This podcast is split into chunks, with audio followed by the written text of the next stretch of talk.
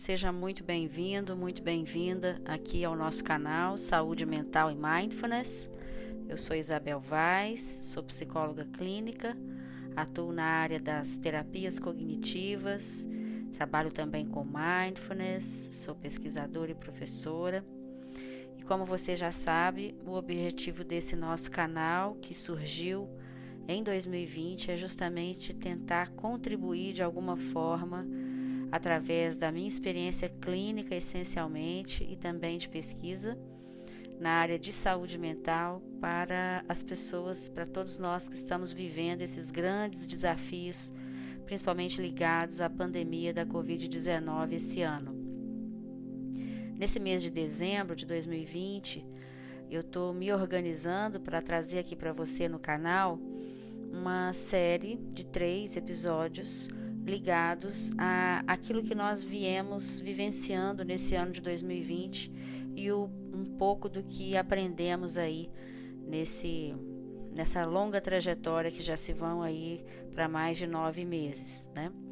O primeiro episódio, que é esse de hoje, eu vou falar um pouco sobre os jovens na pandemia, né? Uma breve reflexão é um tema extremamente vasto, importante e que eu venho recebendo muita solicitação de pais para que eu fale um pouquinho sobre os jovens na pandemia. Então, eu vou me empenhar aqui para trazer uma breve reflexão, mas desde já vou te dizendo que eu fiz um recorte nessa riqueza que é esse tema.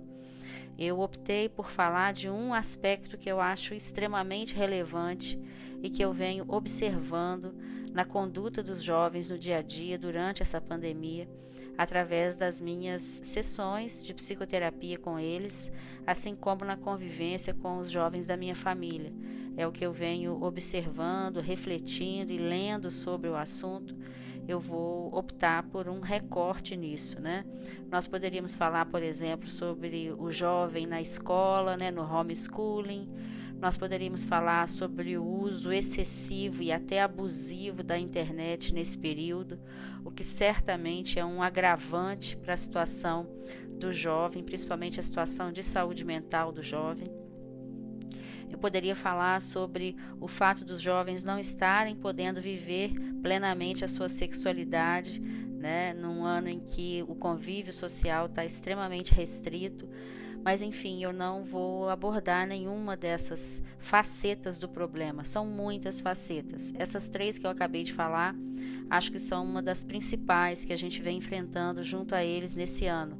Reconhecemos o, a enorme restrição que eles estão vivenciando e somos muito empatizados com essa situação deles. Mas eu vou querer falar de um outro aspecto que eu acho muito relevante e que eu vejo que pode talvez ajudar de alguma forma. O segundo episódio que nós vamos colocar aqui no nosso canal, a esse sim vai falar sobre home office versus homeschooling, né? E aí eu pergunto, foi um ano perdido, né? Eu optei por falar versus ao invés de home office e homeschooling, né? porque muitos dos ouvintes aqui que estão vivendo essa situação do trabalho em home office e os filhos em homeschooling sabem que do que eu estou falando, né? Travou-se uma enorme batalha nessa convivência dentro do, de casa, né? Com os filhos em aula e os pais trabalhando em home office em casas que eu pude constatar através dos meus pacientes, às vezes onde nem se tem notebook suficiente para todos, né? Então eu tenho pacientes, por exemplo, que têm três filhos em homeschooling e o pai e a mãe trabalham em home office. Então imagina, né? Você teria que ter disponível ali simultaneamente cinco notebooks, o que não é nada prático, né? Nem nada indicado, né? Então, é, na verdade, é uma situação de um de um extremo desafio que muitas famílias vêm vivendo. E o terceiro episódio, e o último esse mês de dezembro, eu estou me comprometendo aqui a publicar três episódios, será sobre a chegada da vacina, né? E aí eu coloco a humanidade se superou mais uma vez, né? Então esse vai ser o último episódio desse ano, né? Esse ano tão bonito, tão rico e ao mesmo tempo tão desafiador, tão difícil, com tantas mortes, com tantas perdas, né? Mas ao mesmo tempo com muito aprendizado. Então vamos lá, hoje eu vou falar um pouquinho sobre a minha visão, que fique bem claro isso, né? É, eu não tenho nenhuma pretensão de trazer aqui as soluções, eu trago aqui os meus pontos de vista e o que eu venho vivenciando na clínica do dia a dia. Né? A gente não precisa dizer o quão desafiador esse ano de 2020 tem sido, né? A pandemia pelo coronavírus SARS-CoV-2, a Covid-19, ela levou muitos países a adotarem o isolamento social como medida de prevenção diante da ausência de vacina no enfrentamento, visando proteger a população, assim como considerando todas as limitações dos hospitais e dos profissionais de saúde, evitando que a situação chegasse a, a uma situação calamitosa.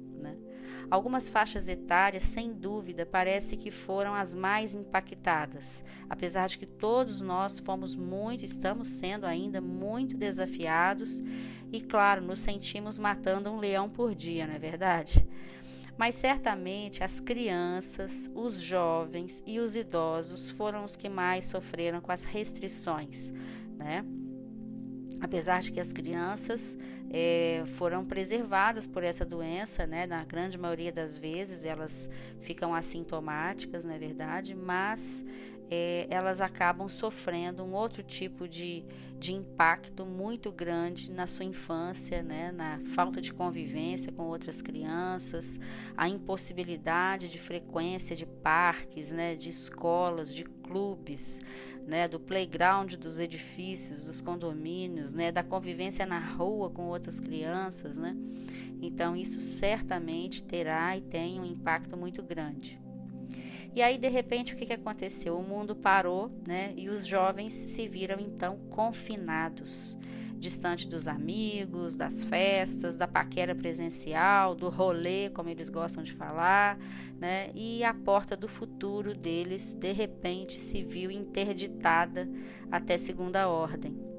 Então, um dos pontos mais difíceis para alguns foi também a convivência diária e constante e exclusiva com os membros da família. Né? Família essa que antes se via muito rapidamente, né? nos últimos tempos, se via à noite, algumas duas horinhas antes de dormir, e se via também um pouco aos finais de semana. E aí se viu uma crise instalada para muitos desses jovens. Nesse episódio, eu não vou me deter no impacto de tudo isso, por exemplo, na vida escolar, pois, como eu já falei, nós vamos tratar disso exclusivamente no próximo episódio. Mas sim, eu trago aqui uma reflexão em relação à administração das emoções pelos jovens nesse período, quando infelizmente nós vimos os números relativos, por exemplo, à depressão, ansiedade e casos de suicídio aumentarem exponencialmente. Precisamos com urgência, todos nós, sociedade, educadores, psicólogos, pais, aprender com essa situação, pois mesmo que amanhã nós já estejamos imunizados contra a Covid-19, nós teremos esse legado deixado pela pandemia e pelo distanciamento social. Vimos nesse período um pouco de tudo Alguns jovens realmente resistiram às recomendações dos órgãos sanitários né, e continuaram a se reunir. Outros se encontravam eventualmente com os amigos, lançando mão de esquemas fortes de segurança, do tipo uso de máscara, distanciamento, encontros em parques, em lugares abertos, algo que os médicos mesmos passaram muito a recomendar. Né? E outros ainda assumiram para si o comportamento dos pais quando esses realmente se restringiam à convivência familiar. Pesquisa publicada na Folha de São Paulo em final de agosto de 2020 já apontava que o prolongamento do confinamento já vinha causando muitos transtornos, como irritabilidade por parte dos jovens, agressão estresse, além do aumento dos índices dos transtornos propriamente dito, como dito anteriormente.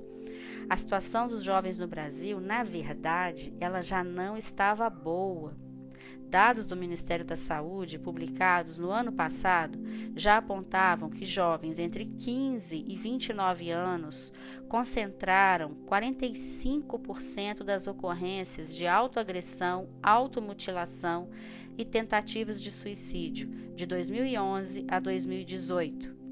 O número passou de 14.490 para 95.061 sendo que os especialistas ainda alerta, ali, ainda alertam, desculpe, para que esses dados eles estão aquém, na verdade. Identificar quando que um jovem está sofrendo é muito importante e poder oferecer a ele alternativas de ajuda, um ouvido disponível, um ouvido atento, aberto ao que ele tem a dizer é essencial.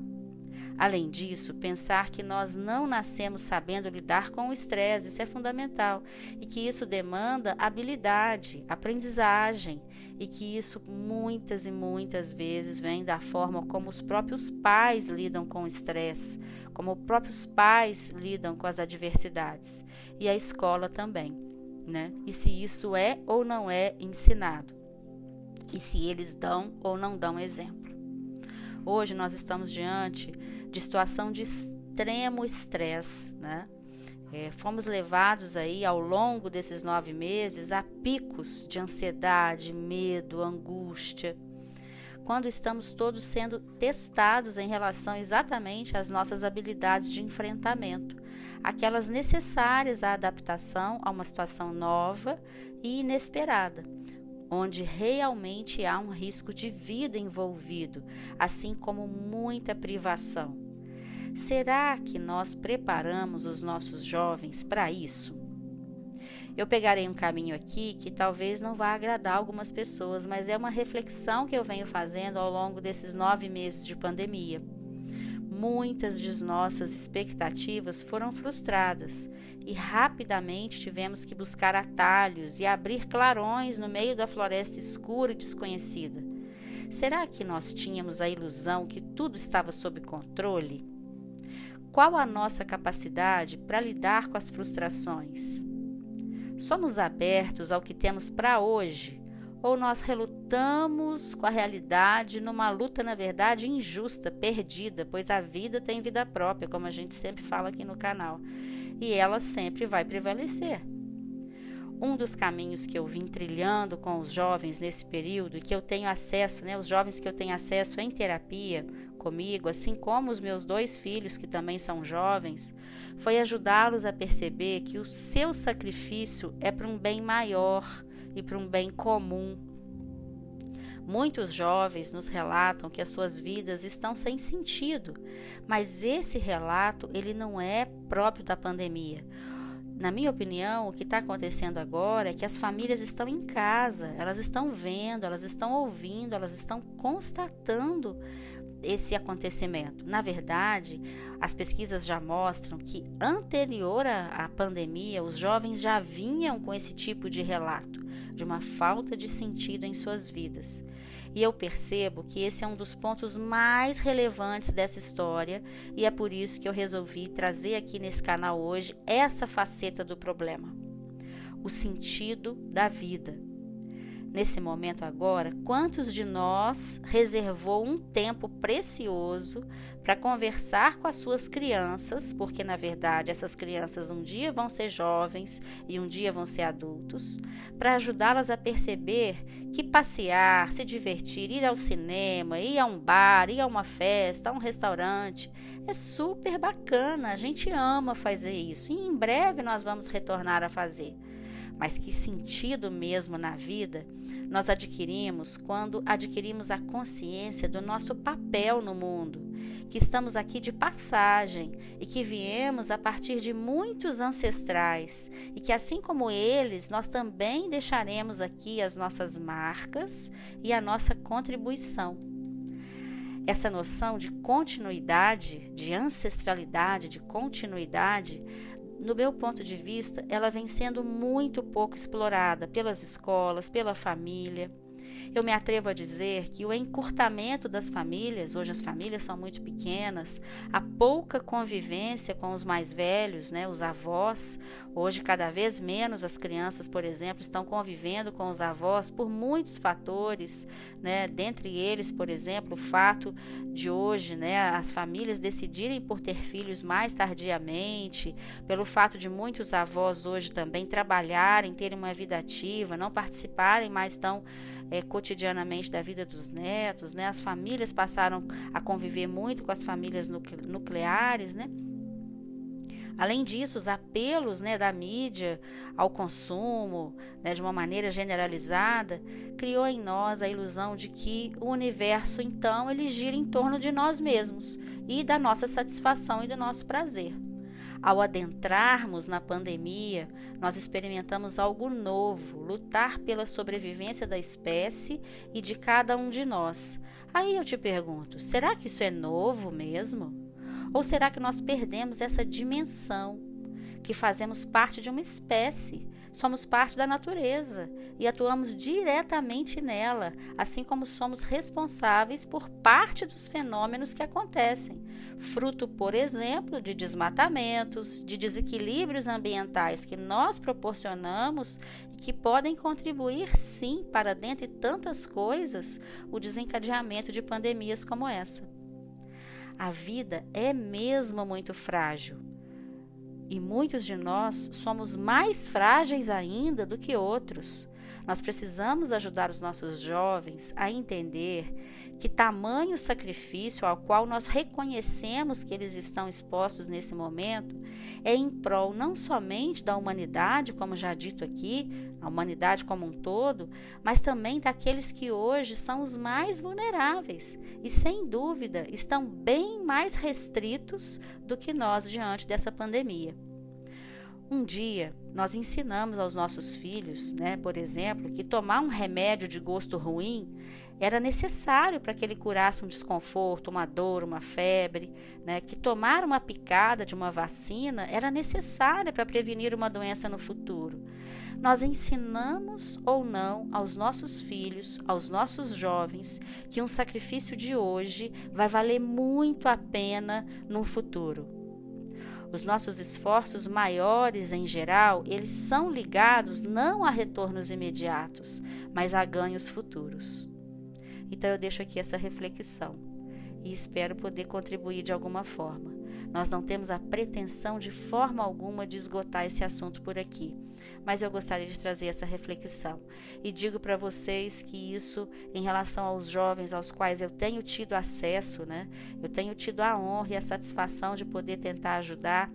Essa reflexão tem dado algum sentido, mas é muito importante que as famílias, de uma maneira geral, na minha opinião, cultivem esse tipo de reflexão, levem para os jovens no seu dia a dia esse tipo de reflexão, né, que eles consigam reconhecer que esse sacrifício todo vai valer a pena, vai passar. Obrigada pela sua audiência.